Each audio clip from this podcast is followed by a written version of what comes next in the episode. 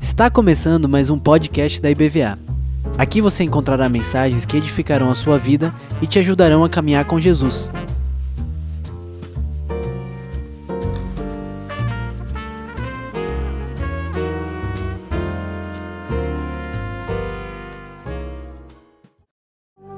Amém, queridos. Glória a Deus por esse momento de oração. Aleluia. Que manhã especial, não é, queridos? Que manhã especial. Eu quero agora compartilhar com vocês uma palavra que o Senhor colocou no meu coração. Eu quero dividir com vocês aquilo que o Senhor tem ministrado nesses dias. São dias maus, dias de perturbação, mas na verdade são dias de manifestação da glória de Deus. Essa palavra que está sobre nós, sobre a sua vida como igreja do Senhor. Amém? O justo é aquele que não teme más notícias. Ele está firmado na palavra, ele está firmado na revelação do Senhor. E anda pela fé. Ele não anda pelo que ele vê. Amém? As coisas que nós vemos são temporais, mas aquelas que não, não vemos são eternas. E nós vivemos, nos movemos, existimos pela palavra, não é? Pelo Espírito Santo. Amém? E nessa manhã, queridos, eu quero compartilhar com vocês.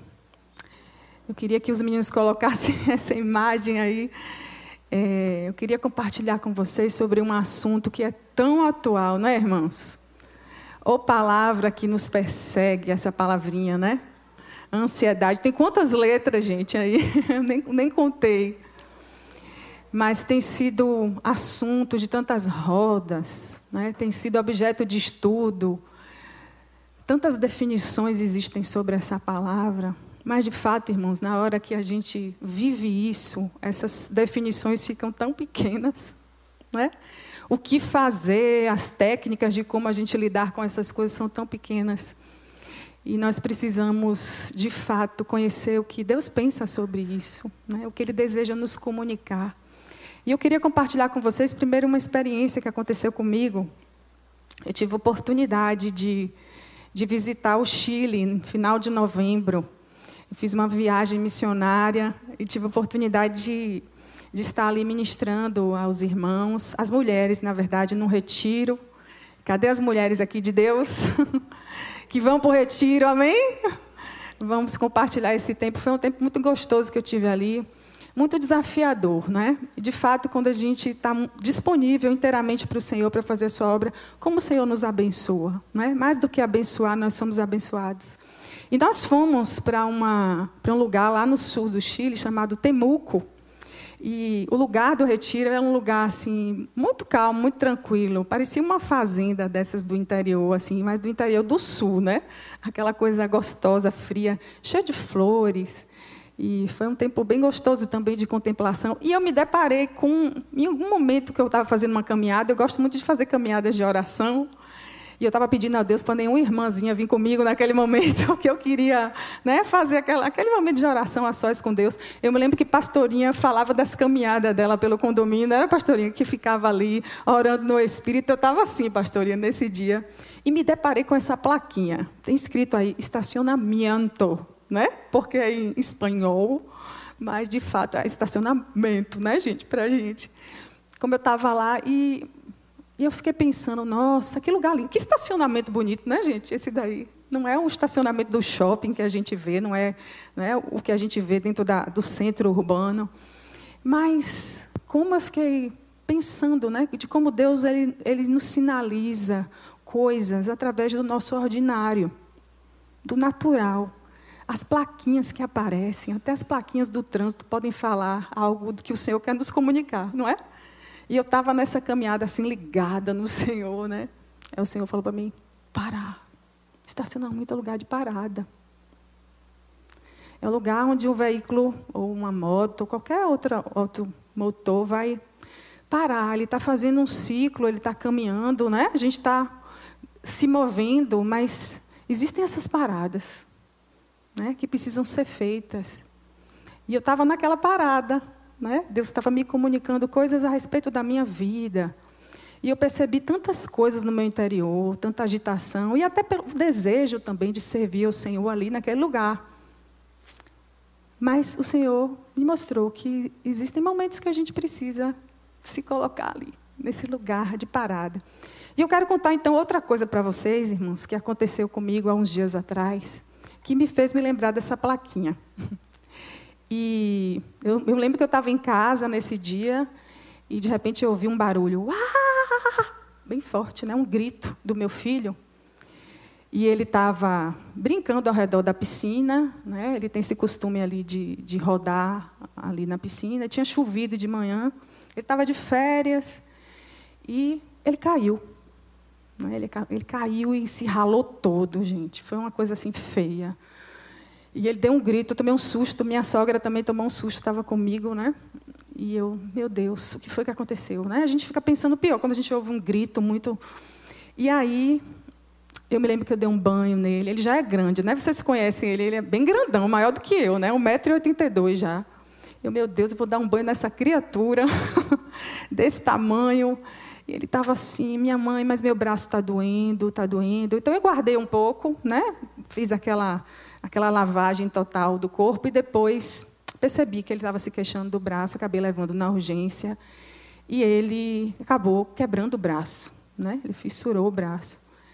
E aí nós voltamos para casa, ele estava tão triste, irmãos, tão assim, assim, numa agitação triste, sabe? Não era uma coisa de uma agitação né, animada. Claro, por conta da queda, mas foi alguma coisa a mais. E aí a gente sentou na varanda lá de casa, que tem um, cadeiras de balanço. Quem já foi lá em casa sabe que tem uma cadeirinha de balanço da vovó, né? E aí ele fez assim para mim: "Mãe, Deus me parou". E eu fiquei assim: "Uau! Deus me parou". Aí ele fez assim: "Eu não entendi muito". Ele não entendeu o que aquilo significava, mas ele entendeu que Deus falou com ele isso. Então eu comecei a conversar com ele. E ele disse assim: Poxa, mãe, me explique aí o que é Deus parar a gente. E eu fiquei pensando: Poxa, Senhor, me fale aí. o que é isso? E de fato eu fui falando algumas coisas, me lembrei dessa plaquinha, né, daquela caminhada. E fui conversando com ele, dizendo: Ó, oh, Gui, realmente, tem alguns momentos na nossa vida que o Senhor sinaliza para a gente dar uma paradinha, porque Ele quer comunicar coisas para a gente que talvez nesse movimento que a gente vive, nessa agitação, a gente não consegue ouvir. Não é? E também a gente não consegue perceber na nossa própria vida. Não é? E eu percebi, naquele momento também, de parada dele, quanto ele estava ansioso, quanto ele estava agitado. E aquilo também falou né, ao meu coração que eu não estava vendo isso na vida dele, né, como mãe ali naquele momento. Então, estou compartilhando com vocês como Deus faz essas coisas, né, irmãos? No nosso ordinário, Deus fala. Mas se a gente está muito agitado, se a gente está muito inquieto, é difícil a gente perceber, a gente discernir que voz que está comandando a nossa vida. Né? Se é a gente mesmo, se são nossas percepções, ou se é o Senhor. E Ele deseja ser o nosso guia. Então nós precisamos aprender a lidar um pouquinho com a nossa ansiedade. Eu quero comunicar um pouquinho para vocês sobre isso nessa manhã, amém? Que o Senhor, nessa paradinha aqui da manhã, né, possa falar com a gente. E de fato, irmãos, a ansiedade é algo muito difícil. Não é? Existem muitos conceitos sobre isso né, na psicologia, né, no senso comum, mas eu achei tão interessante isso, de forma simples, é como se a gente sofresse por alguma coisa que ainda não está acontecendo. A gente fica com aquela coisa, olhando para o futuro, tendo medo, talvez, pavor de coisas que ainda não aconteceram, que a gente não sabe se vão acontecer. E a gente não consegue viver o hoje, né? não consegue se centrar no hoje. Às vezes a gente não consegue nem realizar o que precisa ser feito no dia a dia tem esse nível. Não é? E isso é um conceito do senso comum, mas a Bíblia, a palavra de Deus no Novo Testamento, ela traz um sentido interessante, que é o que está escrito nessa bolinha aí que você está vendo. Ansiedade, ela, dentro do Novo Testamento, tem esse sentido de estrangulamento. Olha que coisa forte. Fui observar algumas expressões ditas por Jesus e também pelos, pelos apóstolos. Tem esse sentido. É como se a alma da gente fosse esticada, não é? Para lá dos opostos. E alguma coisa pode se romper dentro da gente quando a gente sofre pressões tão grandes. Pressões por vezes expostas, assim, que a gente mesmo se dá, não é? Porque existem as, aquelas coisas que causam isso. Mas eu estava observando isso dentro do conceito bíblico. Eu achei muito interessante e queria compartilhar com vocês. Então, queridos, você está sofrendo por alguma coisa que ainda não aconteceu?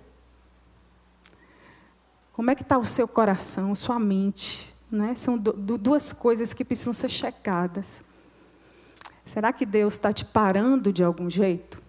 Como parou Guilherme? E me parou também, sabe, irmãos? Porque, de fato, eu fiquei assim, meio chateada, porque ele, ele foi se acidentar numa sexta-feira e na segunda a gente ia viajar. Era a nossa viagem de férias. Né? Então, a gente tinha esperado a Heloísa voltar da conexão. E eu fiz, poxa, Senhor, que dureza. Para onde a gente ia, ele não tinha que, como ir com aquele braço quebrado. Então, Deus parou a mim também. né? E eu tinha duas opções: eu ficar murmurando, me lamentando, né? até culpando, porque mesmo com a circunstância totalmente adversa, às vezes a gente culpa o outro, né? por algo que ele nem tem culpa. Né? Então, você está sofrendo por uma coisa que não aconteceu? Você está com medo de alguma coisa que pode não acontecer? Né? Isso é da nossa humanidade. Mas o Senhor Jesus, ele fala sobre isso. Ele fala uma palavra muito interessante lá em Mateus capítulo 6. Você não vai abrir esse texto, eu só quero te lembrar. Eu falei um pouquinho desse texto no domingo, aqui na ceia. Jesus estava ali conversando com seus discípulos, com a multidão, falando sobre essa inquietação, não é? Porque ali naquele momento ele estava falando de coisas da vida comum. E ele estava dizendo, ó, não ande ansioso pela vossa vida, pelo que você vai comer, vestir. Ele está falando de necessidades básicas da gente. Comer, vestir, né? ter uma moradia, além de tudo, é um direito garantido pela Constituição, né, Milton? Muitos direitos garantidos. E Jesus vivia naquele contexto, irmãos, de escassez muito maior do que nós hoje na nossa contemporaneidade, não é? Não tinha luz elétrica, não tinha nem como guardar o pão, né? Então, ele estava falando aquilo naquele tempo, imagine. E ele fala, ele fala sobre isso, sobre essa inquietação, sobre essa ansiedade. E a ansiedade, nesse texto que Jesus estava falando, Jesus fala de um aspecto destrutivo, né, que adoece que também nos engana. Olha que coisa forte. Porque por causa da ansiedade, por causa desse pensamento tão acelerado que a gente pode ter, a gente pode se enganar. Né? A gente pode caminhar por um caminho que não é de Deus. Né? A gente pode ter uma percepção sobre nós também que não vem do Senhor, porque Jesus fala assim: Mas vocês não percebem que vocês valem mais do que os lírios do campo? Você perde essa percepção do cuidado de Deus, do amor de Deus, de quem você é. É inútil. É inútil, sabe por quê? Porque você não pode acrescentar um côvado à sua estatura. Você pode fazer alguma coisa só simplesmente porque você está ansioso? Não. É cego também. Sabe? É cego porque a gente não consegue reconhecer não consegue reconhecer o cuidado mesmo do Senhor, a provisão do Senhor, como ele se revela nesse ordinário, não é? E também, irmãos, e eu quero me atentar um pouco para isso agora. A ansiedade também é incrédula. Por mais que a gente diga que não, que ansiedade não é falta de fé, eu estou falando de uma que também é falta de fé. Não é? Porque nesse mesmo texto Jesus disse, olha, são gentios que buscam essas coisas. Jesus está falando dessas coisas terrenas. Né? Porque lá no versículo 24, antes dele falar isso aí, ele diz: Você não pode servir a dois senhores. Ou você vai servir um e odiar outro, né? É assim que funciona o reino de Deus. Você não pode amar a Deus e as riquezas. Então, existe um componente dessa inquietação que é por conta de tanto trabalho que realizamos para este mundo, tanta necessidade de acumular. Né? Se você parar para pensar hoje, eu fico imaginando, eu, quando era criança, eu ia para o sítio lá em Santo Antônio de Jesus, eu achava o máximo aquele negócio lá, né? Colher fruta, verdura, brincar de panela de barro. Hoje em dia, as crianças precisam ter um tablet, um, é, um iPad de Pro, não sei, não sei quanto, né? um iPhone, elas precisam, se elas forem para o shopping, elas querem jogar os jogos mais caros, elas têm que ter tantas coisas. É? Então, o padrão vai mudando, e às vezes a gente, para corresponder a essas coisas que são humanas, o que é que acontece? A gente fica assim, ansioso, não é? E eu quero então agora que você abra a sua Bíblia. Amém? Abra a sua Bíblia lá em Filipenses capítulo 4. Um texto bem conhecido de vocês.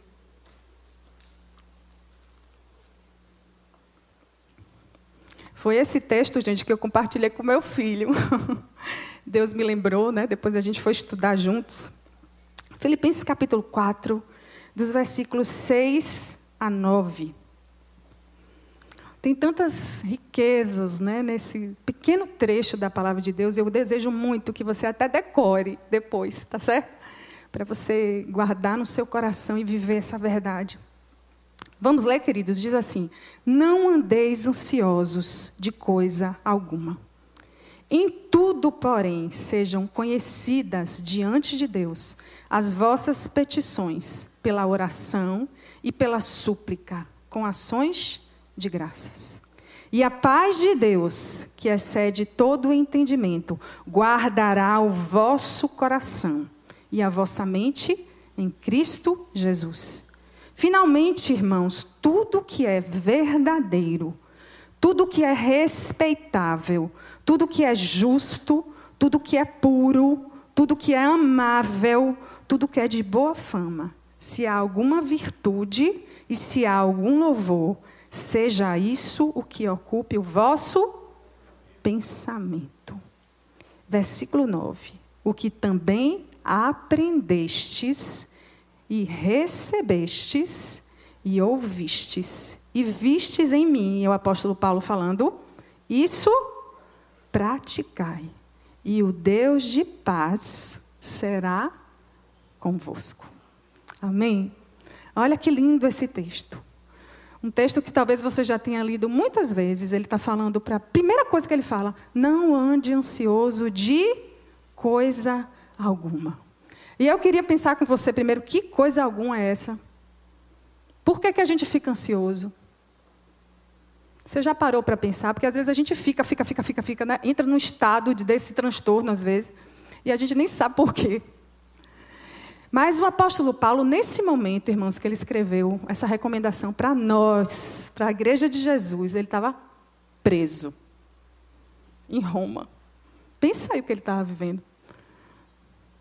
Eu fico imaginando, né? O pastor Heraldo falou hoje sobre perseguição, sobre tentação, situações da nossa humanidade. Ele estava preso. E a carta de Filipenses fala que ele estava assim, precisando de, inclusive, dinheiro né? A gente não vive mais numa cadeia tão que é de graça hoje. Né? Muita gente quer ir para a cadeia hoje para comer. Né? Naquele tempo não era assim. Então a igreja de Filipos levou uma oferta para Paulo naquele momento, através do irmão Epafrodito. Lembra desse, dessa passagem? E foi levar, e ele se sentiu muito animado e amado. Né? Mas ele, nesse momento aquele, diz: irmãos, não fiquem ansiosos, viu? De coisa alguma. Está faltando algumas coisas, mas a presença do Senhor não está faltando. Né? E o que é essa coisa alguma que ele fala? Primeiro, ele fala de um porquê que a gente fica ansioso. Né? Aí ele fala no primeiro capítulo de Filipenses, esse texto está pequenininho aí, mas é Filipenses 1, 12 e 13. vou ler aqui para vocês, porque ele fala de uma das causas dessa nossa ansiedade. Olha só, ele diz assim: E quero, irmãos, que saibais que as coisas que me aconteceram, olha só, essa perseguição que ele estava vivendo, contribuíram para maior proveito do Evangelho, de maneira que as minhas prisões em Cristo foram manifestadas por toda a guarda pretoriana e por todos os demais lugares. Ele está falando daquilo que ele estava vivendo. Essa prisão era uma circunstância adversa. Não estava programado, né? Ele não estava programado para ser preso. Guilherme não estava programado para quebrar o braço. Eu não estava programada para não viajar. Isso é a nossa vida. Mas ele diz: por causa da minha prisão, a guarda que estava ali, pretoriana, está sendo beneficiada pelo Evangelho. Essas pessoas estão tendo acesso à verdade do Evangelho. Olha o entendimento dele. Então ele está dizendo, primeiro, uma coisa. Essa de coisa alguma que está lá em Filipenses capítulo 4, versículo 6 é o quê? Primeiro, circunstância adversa, irmão. Deixa a gente preocupado. Deixa a gente ansioso. É ou não é? É. Por mais crente que você seja, quando seu filho ficar doente, quando você passa uma dificuldade, né, você fica preocupado. Né? Então ele está dizendo assim, ó, é, eu também passo. Né? Depois ele fala de outra coisa problemas de relacionamento. Gente, como isso é difícil. Isso também causa ansiedade. E ele fala nesse texto, no capítulo 2. Olha que interessante, abre aí, Filipenses 2, 2 e 3. Ele começa a, recomendar né, que a igreja vive em unidade, caminhe junto. Por que estava acontecendo, irmãos? Duas irmãs, Evódia e Pastor ele sabe. Cinti que, que eram colaboradoras no ministério dele estavam em desacordo. Estavam brigando. Quem já viu briguinha de mulher? Né? De amiga, de melhor amiga. Né? Duas mulheres que colaboravam com o ministério dele, estavam brigando. Aí ele, nossa, no capítulo 4 ele vai começar falando disso, inclusive. Então, problema de relacionamento é um problema que nasceu depois do pecado, gente. Né? É uma coisa que acontece e que nos traz preocupação. E ele está falando o quê? Versículos 2 e 3. Completai o meu gozo para que sintais o mesmo. Tenha o mesmo amor, o mesmo ânimo, sentindo a mesma coisa. Nada façais por contenda ou por vanglória, mas por humildade. Cada um considere os outros superiores a si mesmo. Ele está recomendando isso para você viver em paz no seu relacionamento. Tem alguns princípios. Mas, de fato, problema de relacionamento, queridos, eu vou falar para vocês assim, da minha percepção. Aí não é Bíblia, sou eu que penso, né? dentro da minha humanidade. Eu acho que um dos maiores problemas que nós vivenciamos, né, como seres humanos, em uma comunidade, tem a ver com isso hoje. Problemas de relacionamento problema de casamento, né? problemas que a gente tem para lidar com a autoridade. Nós temos problemas, muitos problemas. E isso desarticula a nossa vida. Não é verdade? Uma coisa mal resolvida, mal conversada, pode gerar um ressentimento, pode gerar uma amargura, pode gerar um afastamento, pode gerar uma doença física. Isso já é claro na ciência. Então, problemas de relacionamento nos fazem muito mal, deixam a gente desorganizado. Né? E ele está falando de, que isso também acontecia. E depois ele fala dinheiro. Aquilo que Jesus falou lá, o apóstolo Paulo também vai falar. Né? Porque existiam irmãos ali naquele contexto que também estavam pregando o evangelho, estavam discipulando pessoas com esse interesse de levar vantagem do evangelho. Né? Então, esse texto está lá também, Filipenses capítulo 3, 18 e 19. Eu quero que você guarde aí. Porque muitos há, dos que muitas vezes vos disse, e agora também digo, chorando, que são inimigos da cruz de Cristo, cujo fim é a perdição, cujo Deus é o ventre, e cuja glória é para a confusão deles, que só pensam nas coisas terrenas. O apóstolo Paulo está falando disso. Mesmo nesse contexto religioso, pessoas querem levar vantagem das ovelhas do Senhor. Ligadas em dinheiro. E a falta de dinheiro, queridos, gera ansiedade. Mas eu quero dizer uma coisa para você: o excesso também. Sabe? O excesso pode levar uma vida de tanto entretenimento, de tanta diversão, de tanta futilidade. Isso também gera ansiedade. Pessoas, não é à toa que pessoas ricas se matam, pessoas ricas, não é? Elas não se sentem realizadas. Então, isso é algo que pode acontecer na nossa vida. Nesses três níveis, com certeza devem ter mais, mas eu trouxe para vocês por quê.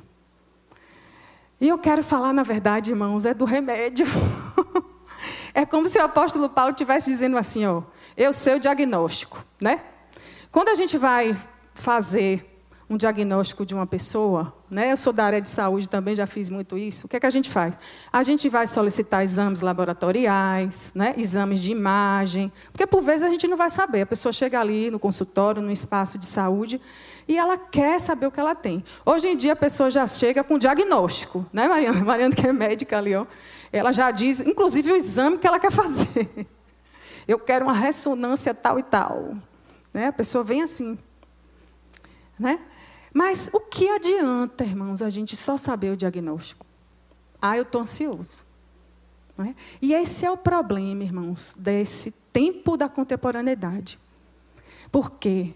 Aí eu estou falando de alguma questão de autoconhecimento. Por que a gente precisa de tanto autoconhecimento, pastorinha? É tanta terapia, não é? É tanto, não, eu sei que eu tenho essa dificuldade, eu tenho raiz de não sei o quê, eu tenho que curar mil raízes Mil, mil, tanta raiz que toda hora aparece um. Eu fiz misericórdia, Senhor. Né? E a gente fica oprimido.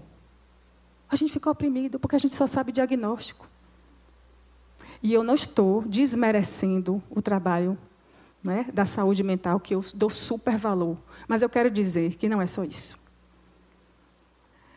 Tem um remédio. Tem um remédio para essa ansiedade, irmãos. Tem um remédio. E nós precisamos beber desse remédio. E está aqui nesse texto. Primeira coisa, eu preciso pensar corretamente. Eu preciso pensar, eu preciso mudar o padrão dos meus pensamentos. Parar de dar vazão a esses, a esses pensamentos destrutivos, negativos. E me encher da palavra de Deus. Não é me encher da interpretação da verdade que os outros têm, é a palavra de Deus pura que, há, que é como água que lava a tua alma. Então, se você às vezes ouve tantas pessoas falando, tantas interpretações, isso te confunde, te oprime. Para de fazer isso. Volta até a tua vida simples, irmão, de devoção ao Senhor. Expõe a tua mente à palavra. É o que diz o texto. Quanto ao mais, irmãos, tudo que é verdadeiro tudo que é honesto, tudo que é justo, tudo que é puro, tudo que é amável, tudo que é de boa fama, se há alguma virtude, se há algum louvor, nisso pensai. Você precisa dar tempo para pensar nas coisas do alto, onde Cristo está sentado à direita de Deus. Colossenses capítulo 2. Porque quando Cristo quer a vossa vida se manifestar, então vós vos manifestareis com Ele em glória. Você precisa encher a sua cabeça da palavra de Deus. E não na interpretação da verdade de outras pessoas. São tantas verdades, irmãos. Estamos vivendo o tempo do relativismo. Tudo é relativo.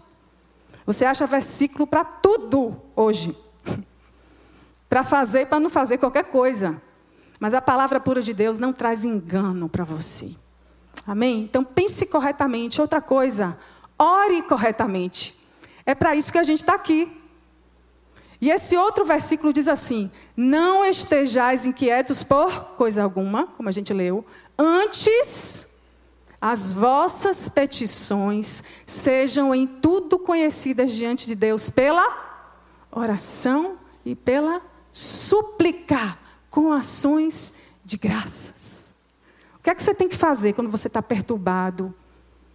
Quando você está ansioso? Quando você está com com esse. Eu, eu fico assim, pensando numa coisa que, meu Deus, fugiu do controle. Meu Deus, eu estou com a raiva dessa criatura. Quero que ela vá embora, vá distante de mim. O que é que você faz, irmão? Coloca diante do Senhor. É remédio colocar diante do Senhor.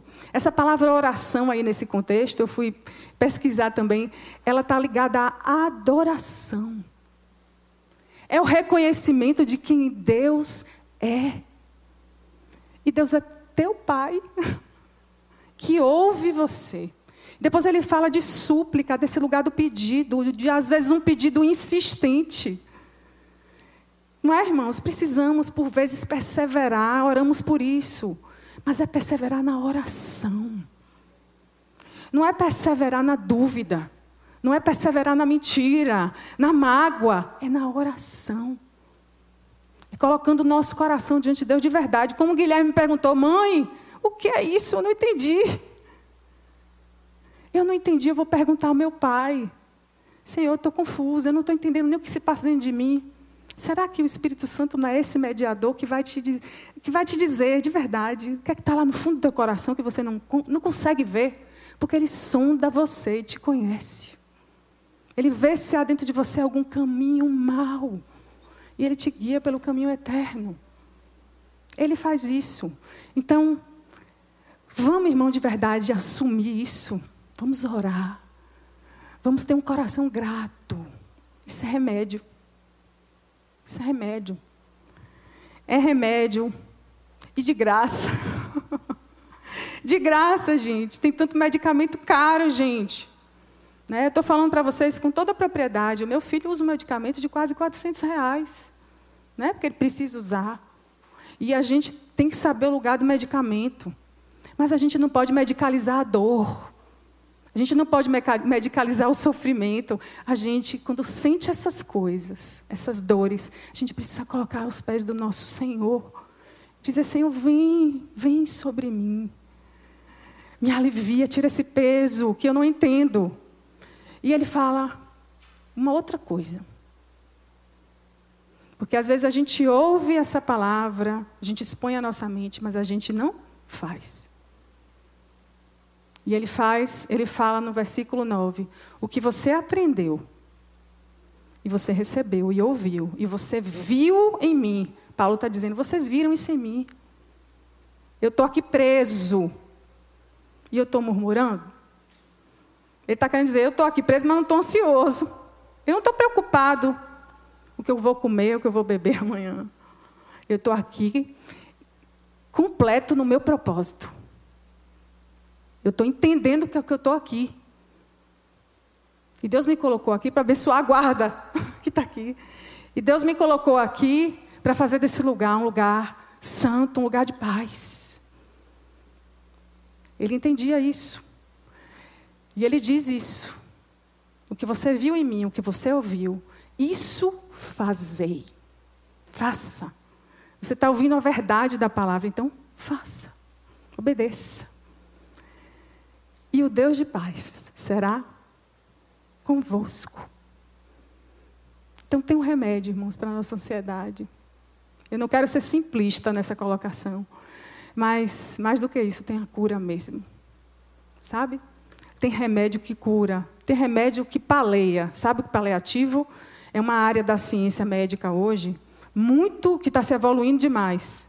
Que é você medicalizar mesmo né, o sofrimento. Mas essa, esse remédio produz cura. Cura verdadeira e completa. E a cura é uma pessoa. A cura é o príncipe da paz. Aleluia. Irmãos, eu senti isso tão forte quando eu estava conversando com meu filho. A cura é uma pessoa. E ele está aqui, por meio do seu espírito. E Ele pode te curar dessa ansiedade. Ele pode fazer isso. E ele fala. Eu fiquei pensando nesse texto, queria terminar para vocês, porque foi uma coisa tão forte que Deus ministrou meu coração, sabe? Ele fala que a paz de Deus vai ser com a gente. É como se essa paz fosse um, um guarda, um sentinela da nossa mente, do nosso coração. Alguém que fica na porta e diz assim: Isso não vai entrar. Essa ansiedade saiu, mas agora o que vai entrar provém de mim. Eu estou aqui de guarda. O príncipe da paz está ali. Então, sai, irmã, ansiedade, mas entra a paz. Entra essa paz que ele falou, que excede todo o entendimento que guarda a sua mente e o seu coração. E esse, isso pode ser dito em todo tempo, como o rei Davi falou. Gente, quantas vezes eu ouvi esse versículo? Minha mãe, antes de dormir, falava para mim. Minha sogra falava para os meus filhos e para os filhos dela. Sabe quem escreveu esse texto? Esse salmo? Davi. Davi escreveu isso, irmão. Sabe quando? Olha o que diz isso daí. Em paz eu me deito e logo pego no sono, porque, Senhor, só tu me faz repousar, repousar, descansar seguro. Sabe quando foi que ele escreveu isso? Dizem os estudiosos, quando ele estava sendo perseguido pelo seu próprio filho. Absalão, ele fugiu. Ele estava no deserto. Imagine dormir no deserto. Você já dormiu? Já dormiu na pedra? Davi disse isso. Eu me deito, eu descanso. Aleluia. Tem paz. Essa paz é uma pessoa que está aqui comigo, que me faz dormir, que me faz descansar seguro. Eu não preciso temer nada. O que pode me fazer o homem? Aleluia. É uma pessoa isso foi no tempo de Davi, isso foi no tempo de Jesus, isso foi no tempo do apóstolo Paulo, isso foi também no nosso tempo. E eu quero deixar para você a figura desse irmão. Como é o nome dele, Heraldo? Que você fala bonito. Fala aí. Horatio Spafford. Horatio Spafford. Meus irmãos, esse, eu estava lendo a biografia. Eu gosto muito de ler a biografia dos hinos, né? Eu gosto muito dos hinos do cantor cristão. Dos hinos da harpa, né? Também esse irmão, queridos, viveu no século XIX. Era um advogado que morava em Chicago. Gente, que história linda desse homem. Esse homem se casou com Ana e teve uma filha de quatro. De, teve um filho de quatro anos primeiro. E depois que, que essa criança teve uma febre muito forte, essa criança morreu. E aquilo foi um baque, né, para ele. Mas depois ele teve mais quatro filhas. E essas filhas cresceram um pouco e ele começou a prosperar também financeiramente como advogado. Olha aí os advogados aqui. e um dia ele decidiu que ia fazer uma viagem com a família, porque ele podia fazer aquilo naquela, naquele tempo. E ele ia viajar de navio. Só que por algum motivo ele não pôde embarcar nessa viagem, então a mulher foi com suas filhas e ele ficou. Então, depois de pouco tempo, ele recebe a notícia de que tinha acontecido um naufrágio. E as suas quatro filhas morreram. E ele recebeu uma carta depois da sua mulher. Naquela época, não sei se era um telegrama, era o quê, né? Não sei. Dizendo que ela estava viva. Então ele resolveu que ele ia partir para uma viagem para buscar a mulher onde ela estava. Ele não sabia. E aí ele foi buscar a mulher. E durante o curso dessa viagem, ele chamou o capitão do navio e disse assim: Você pode me mostrar onde foi a região que as minhas filhas morreram? Ele estava vivenciando aquele luto, né? Precisando fazer aquela passagem. E nesse momento ele escreveu esse hino Eu sou feliz com Jesus. Só que ele fala em inglês, ele diz assim: It is well, it is well with my soul. Ele diz: Vai tudo bem com a minha alma. Vai tudo bem. Será que ele viveu uma situação difícil, irmãos? Será? Mas eu tenho certeza que ele conhecia essa paz que é uma pessoa tinha um remédio para aquela dor. E ele diz isso. Se paz a mais doce